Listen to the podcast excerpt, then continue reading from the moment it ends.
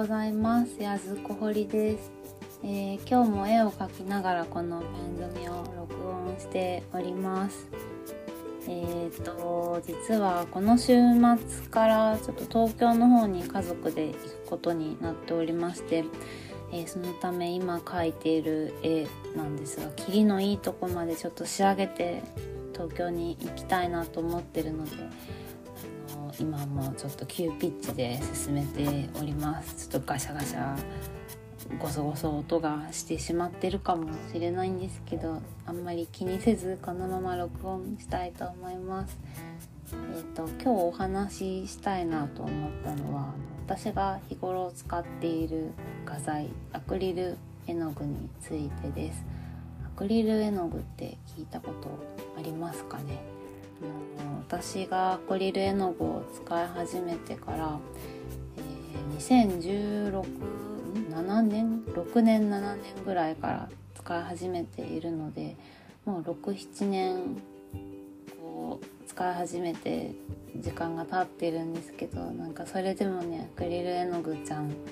近づいたと思ったら遠く離れていってなかなかねまだまだ仲良く慣れてるのか慣れてないのかまあなんか最近やっとこんな感じなのかなっていうのがこうつかめたりつかめなかったりみたいな状態なんですけどもあのアクリル絵の具っていうのはですね私もちょっと正直、ま、なんかよく分かってないところとかも多いんですけどあの油絵の具とかだとその固有の色の例えば赤絵の具だったらその赤色を出すためにあの顔料っていうのが絵の具の中にはあるんですけどその顔料顔料をそのままこう紙とかキャンバスとかにこう塗りたくってもこう固着しないですよね。くっつかないですよね。それをこうこう紙とかキャンバスっていう支持体にくっつけるための媒体として油絵の具は油が使われているわけなんですけどもあ合ってますかね？なんですけどあのアクリル絵の具の場合はあの合成樹脂が使われているんですね。科学的になんだ配合されたなんだそうポリマー 合ってるかな？すいません。なんかこんな説明で大丈夫かって感じなんですけど。まあそんな感じの絵の具なんですね。で特徴としましてはあの速乾性があるっていうことですね。すっごく乾きやすいです。油絵の具とかはねあのこうしばらくペタペタしてるじゃないですか。でもアクリル絵の具の場合はものすごい乾きやすいのでえっとちょっと塗ってちょ ちょっと塗って塗ってしばらく置いたらもう手でその上を結構強めに触ってもこう全然顔料が落ちることなくすごく強固にくっついているそういう絵の具画材としての特徴が一つあるのかなっていうのと、とはその乾いたら指でこすっても大丈夫なぐらい耐水性がとてもあるということですね。でそういう性質があるのであの紙とかそのキャンバスとか以外にもこう木に直接かけたりあと石とかねいろんな支持体にかけるっていうのもアクリル絵の具の魅力なのかなと思っております。でその一方でですねクリル絵の具っていうのはなんか結構なんだろうな絵の具チューブから出した時の印象とこう紙とかキャンバスとかに塗った後の印象がねちょっと色味が変わっちゃうんですよね。かそのことをこうちょっと痩せちゃうとかいうのかなそういう表現で言い表したりもするみたいなんですけどそうチューブから出した時の状態とあの紙とかにね塗ってちょっと乾いた後の印象がだいぶ違うんですよね。ちょっと退色してるような感じに見えてしまうんですよね。そこがちょっと私も描いている時にあの気をつけているところなんですけど、ね、ちょっと退色して色が沈んで見えちゃうので気持ち再度明るめにこう絵の具を混色するっていうのもちょっと考えながら最近はやるようにしているんですけどっていうところがちょっとあれかなアクリル絵の具使う時の注意点とかになるんですかね。まあ、そんな感じで、えー、67年使ってはいるんですけどなんかもう紆余曲折紆余曲折なのか試行錯誤を重ねて今のスタイルに落ち着いたっていう感じなんですけど、まあ、あとねアクリル絵の具ってあのなんかグラデーションを出すのがなんか個人的にはなかなかのグラデーションを出す要領がつかめなくてだいぶそれで試行錯誤してましたね。私の描き方もきっとなんだろうグラデーションを描く時に適した描き方じゃないと思うんですけどそのすぐ乾いてしまうっていうところでこうなかなかこうぼかしたりする表現がうまくできなくてあのアクリルを使い始めた当初はんまりにグラデーションぼかしができないのであのパステルとアクリル絵の具を併用したりとかして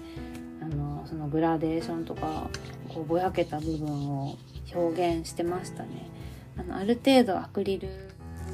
で、えーと、塗るんだけどもその微妙なグラデーションをどうしてもその当時は使い始めた当時は作り出せなかったのであのある程度アクリル絵の具で画面を塗った後細かいそのグラデーションとかぼかす表現とかはちょっとパステルの粉を上からはたいてそれを筆ですりつけるみたいな すっごい試行錯誤してましたね。で今その絵を見るとちょっと結構粉っぽくて一応フィキサチーフとかをあの固着剤のスプレーをかけたりとかはしてたんですけどあのだいぶちょっと粉っぽい今のなんだろうな質感とはちょっと違う印象の絵を描いていたなというふうに思っております。あとアクリルってあのメディウムって言いましてなんかいろんな表現ができる魔法の なんだ溶剤 がいっぱいあるんですね。あのぜひこういろんなメーカーさんからいろんなメディウムが出てるのであのぜひぜひ見ていただきたいんですけどホームページの商品情報とかでいっぱいあると思います。あのこの今描いている絵なんですけどちょっと背景がコンクリートなので、えーと、今回私はリキテックスのナチュラルサンドっていうのとあと同じくリキテックスのセラミックスタッコっていうのを使ってこれを使うとなんかちょっとナチュラルサンドの方はこう砂を混ぜたようなザラザラした独特の下地が得られます。だそうです。あとセラミックスタッコは、えー、漆喰みたいな感じの下地が得られますっていうことですねでこれを同じくリキテックスのペインティングメディウムっていうのとあとまあいろいろ絵の具を混ぜたりとかしてそれをこう画面にこう筆で塗り塗りすると面白いこう質感が得られるので。そういったこうメディウムとかを使うとあの楽しい 楽しいですので是非やってみてください。なんかあといろいろあるんですよそのメディウムを塗って乾いた後になんか衝撃を与えるとこうバリってこう割れるようなメディウムとかねほんといろいろなものがあるのでまだまだ試したことないメディウムいっぱいあるのでちょちょっとずつあの買い足していってちょこちょこ使ってみたいと思います。ああとそのグラデーション問題を抱えていたんですけどかつてはあのこれをグラデーション問題の解決のために取り入れたのが今お話ししたあのペインティングメディウムってやつですね絵の具を薄めるメディウムっていうものがあるんですけどあのアクリル絵の具ってこう水で溶かしてそのままこう使えるんですけどなんかお水だとねなかなかこうあんまり伸びが良くなかったりするんですけどあのそういったこうメディウムでこう伸び伸びにん？絵の具の伸びの良さっていうのをちょっと調整できるというか改良できたりもするのでそういうものもちょっと補助的に使いながらなんとか今のスタイルになっております。そのメディウムを使うとあのこう油彩の技法なんかもあの使えたりその技法もどきみたいなあのグレーズとかありますよね。おつゆ書きみたいなものもちょっとメディウムを使うとより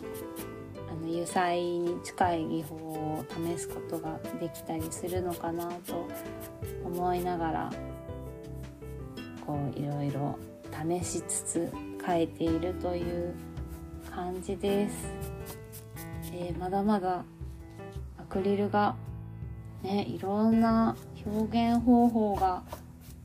ある中で私は今このスタイルで描いているんですがまだまだ発展途上なのでこれからもいろんな表現方法を試していって自分なりの表現っていうのを突き詰めていきたいと思います。えプロフィールページにあの私が今まで書いた作品の一覧が載っているポートフォリオサイトのリンクなども貼っておりますのでぜひぜひ見ていただけるととても嬉しいです。それでは今回はアクリル絵の具についてのお話でした。